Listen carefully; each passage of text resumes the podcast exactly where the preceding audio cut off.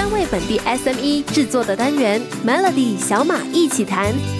欢迎收听小马一起谈。小马一起谈这个节目呢，陪伴大家整个二零二一年，很多的中小企业在这一段时间呢，经历过低潮，也慢慢的复苏回来。但是最近呢，又有另外一个事情困扰着大家，就是灾情，就是水灾的灾情。其实水灾的灾情呢，也连带带出了另外一个问题啊，就是百物腾涨。但是百物腾涨的这件事呢，在水灾发生之前，我们就已经感受到了，甚至有些商家是啊，告诉我说，啊，有些提供供应商他莫。莫名其妙就把它的这个原材料价格提升了百分之十、百分之二十，甚至是百分之百的都有。到底百物腾涨对中小企业来说有些怎么样的影响？今天在小马一起谈呢，邀请到的这位嘉宾呢，就是亚旗理财中心税务与财务咨询总监达豆蔡兆元。达豆你好，哎，小马你好，哎，达豆，根据你的观察，其实现在的通货膨胀，因为每个人都讲说百物上涨，到底百物上涨的情况有多严重呢？达豆，我想大家都知道是非常严重的哈，因为它不只是在马来西亚本身，它其实是在全世界都在发生着。那么当然，呃，我想最主要的是因为全球供应链受到 COVID-19 的这个影响，所以呢，很多货物都不能够流通。那么货物不能够流通，其实最重要的一个就是我们所谓的原材料的价格的这个上涨。那么根据观察跟这个中小型企业各个商家的反馈呢，他们的原材料。大多数都是涨了二三十八线，二三十八线是非常高的哈。这样当然，我们身为这个消费者本身，我们也感受到，就讲说，包括鸡肉本身，从每公斤的这种零售价八令吉已经涨到十令吉。那么官方公布的数据也讲说，它涨了十七八线这么样多。然后在啊这个十一月的。这个啊，CPI 呢，基本上呢，它涨了三点三个 percent，就是在二零二一年的十一月，所以我们看得到啊，整体的来讲呢，它的情况其实是蛮严重的。那么对于啊一般的商家，还有呢，就是消费者。最严重的就是薪水没有起，但是物品都都在涨价，然后接下来又这个大淹水的这个情况，我我想这个大水灾的情况，我看啊情势是有一点不妙了。那么很多东西，我想都会受到影响。对，在二零二一年的时候，这个价格上涨，还有体重上涨之外，感觉其他的东西都没有上涨了，尤其是刚刚大家都提到的薪水的问题。但是对中小企业百物腾涨的这个问题，到底对中小企业的影响有多大呢？明天我们继续走。定 Melody 的小马一起谈，有大的蔡兆元来跟你解说。现在每一个人都在提到百货上涨、通货膨胀的问题越来越严重，很多的中小企业呢，在这一段时间不得不把这些呃原材料价格上升的压力转嫁给消费者。但是它真正影响中小企业的问题到底是什么呢？今天邀请到的是亚旗理财中心税务和财务咨询总监大豆蔡兆元为我们解说。大豆。根据你的观察，其实中小企业肯定是直接受到波及的。但是这个百物腾涨的问题，哪个领域是最严重？然后会怎么影响他们呢？啊，我想最主要的中小型企业有分两个部分，一个就是所谓的制造商，另外一个呢就是所谓的贸易商。当然，贸易商呢，他们东西来贵的话，他就贵来贵卖这样的一个情况。不过呢，啊，这里很重要的就是他有没有办法把上涨的成本转嫁给消费者。那么，如果他没有办法转嫁的话，他唯一的就是要吸纳这个成本，这样他的利润就会受到影响。所以，这个是所谓的贸易商，不管你是零售店还是任何一个啊批发商这一些。另外一个呢，我觉得比较困难的就是所谓的制造商，因为原材料的价格上涨了。所以，如果原材料的价格上涨，那么如果你的 customer 跟你订货的时候，他早就已经订了这个货的话，这样你现在啊价格已经定了，但是你的成本上涨的话，就会可能造成你不只是没有赚钱，可能是会亏本的这个情况。那么对于很多出口商，他们面对的另外一个情况就是所谓的那个船运费上涨多高。从 MCO 之前到这个 MCO 里面呢，它上涨了整整十倍这样的一个情况，所以如果是这样的话，那么啊，出口商或者是制造商，它其实是很难去应对的。所以在这一方面呢，当他们在收订单的时候都非要非常小心，不然的话，它会造成他血本无归的情况出现。可是中小企业要怎么样对抗这个通货膨胀？我觉得现在不只是二零二一年要结束，我们要迎战二零二二年，感觉还有很多的挑战和困难要去解决的。明天再请大头蔡兆元来跟我们说一说，商家应该怎么做来对抗通膨。二零二一年快要结束，但是商家现在普遍上都面对到同样的问题，就是原材料料价格上涨。每个商家都在考量着是不是要把自己的零售价格给调升，才能够抵消那个原材料上涨的一个冲击。到底商家应该怎么做来对抗通膨呢？今天在节目呢邀请到亚吉理财中心的税务和财务咨询总监达到蔡兆元，所以达到商家应该要怎么办来对抗通膨呢？I mean，如果你是贸易商，不管你是批发商或者是零售商的话，一般上你唯一能够做的就是。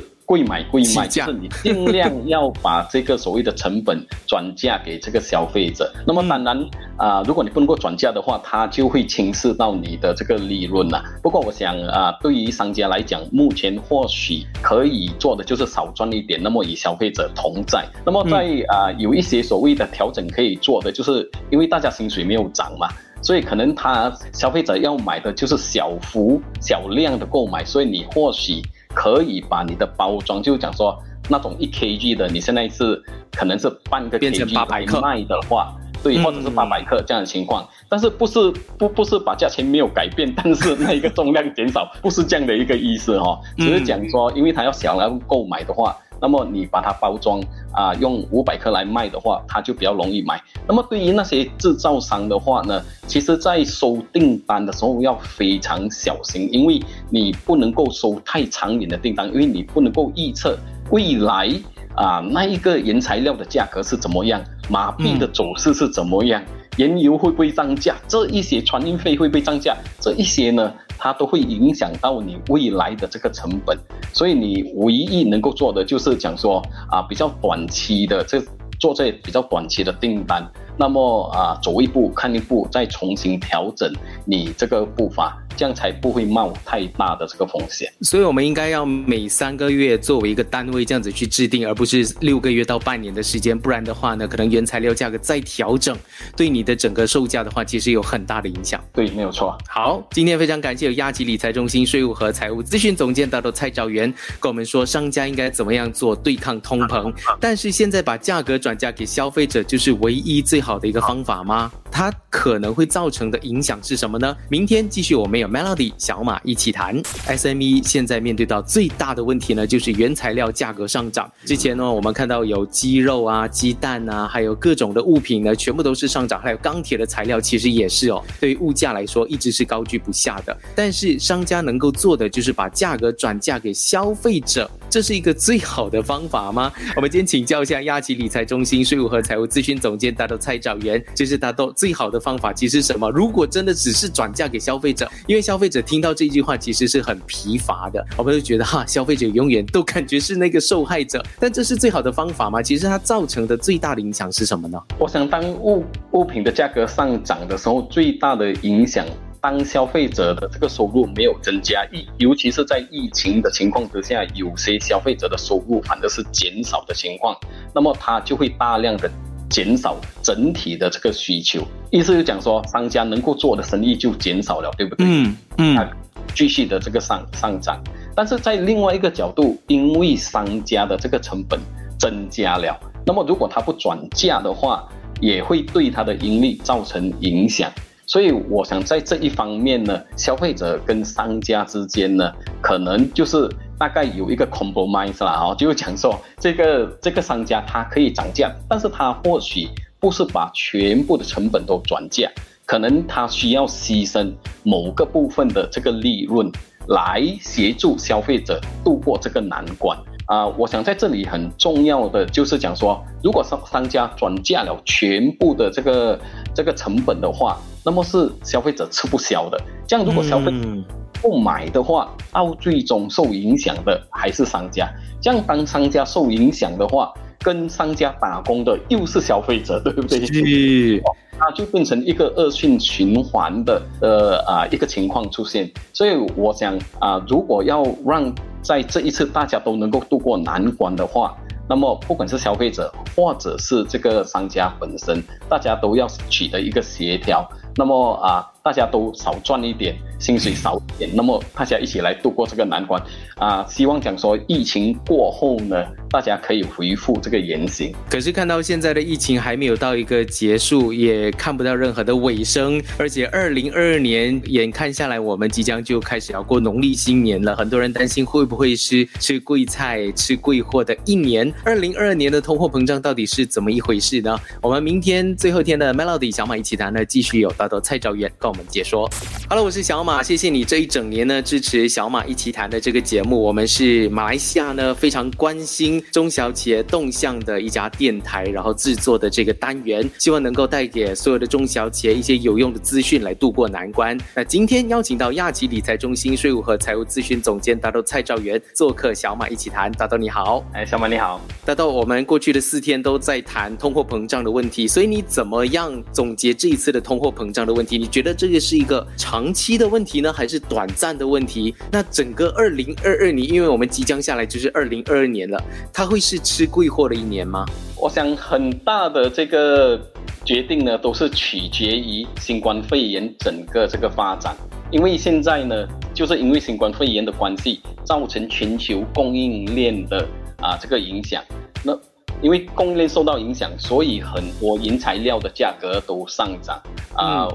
我们刚才我们之前有说过，讲说这个船运费涨了十倍。那么很多东西，当你要制造的话，你没有原材料的话，这个也就是造成讲说物品价格上涨的啊一种情况。所以如果新冠肺炎在明年下半年啊如果能够走弱的话，当然供应链就能够更加快的这个复苏。如果供应链有办法复苏的话，这样我想全球的这个制造业原材料。的这些供应都不会出现问题的话，那么它就会恢复正常。那么当然也在于讲说，如果 COVID-19 没有了，整个供应链能够尽快恢复正常，这一些呢都会决定到底我们这个通货膨胀的情况会不会持续下去。当然，如果从经济的角度来看呢，Fitch 呢它是预测讲说，马来西亚明年的这个通货膨胀将会是二点五八线啊。一般上我们通货膨胀。都是在一到两八千之间这样的一个情况，我个人还是比较乐观的看待整个情况啦。就讲说二零二二年，我想新冠疫情希望它能够早早离开我们，那么经济能够复苏，大家就不用再买规划了。